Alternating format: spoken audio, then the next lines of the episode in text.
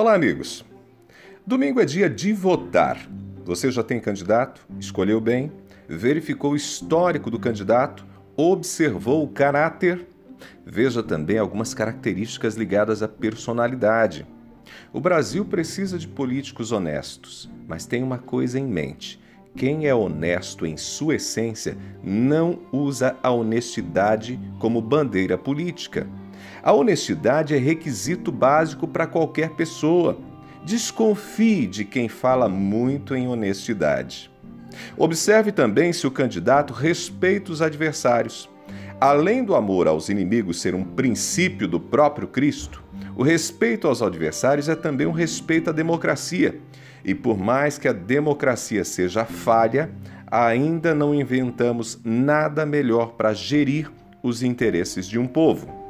Mais uma dica: escolha alguém que saiba ouvir.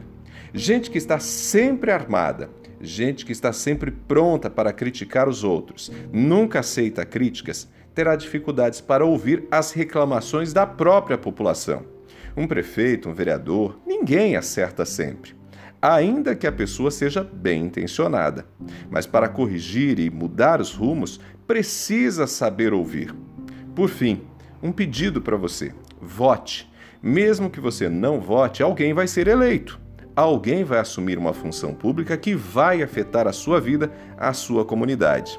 Sim, meu caro amigo, minha cara amiga, o que acontece na política impacta a nossa vida. E talvez a eleição seja um dos poucos momentos que temos a chance de interferir de alguma maneira nos rumos da nossa cidade, da nossa sociedade. Por hora é isso, um abraço, um bom fim de semana. Vote!